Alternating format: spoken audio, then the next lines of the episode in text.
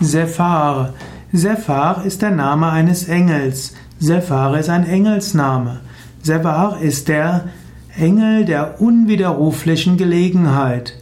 Es heißt, dass Sephar dafür steht, dass man Gelegenheiten beim Schopf ergreifen soll. Manchmal ist es gut zu warten, manchmal muss man schnell sein. Sephar bedeutet, dass einem manchmal etwas angeboten wird, was nicht nochmals kommt.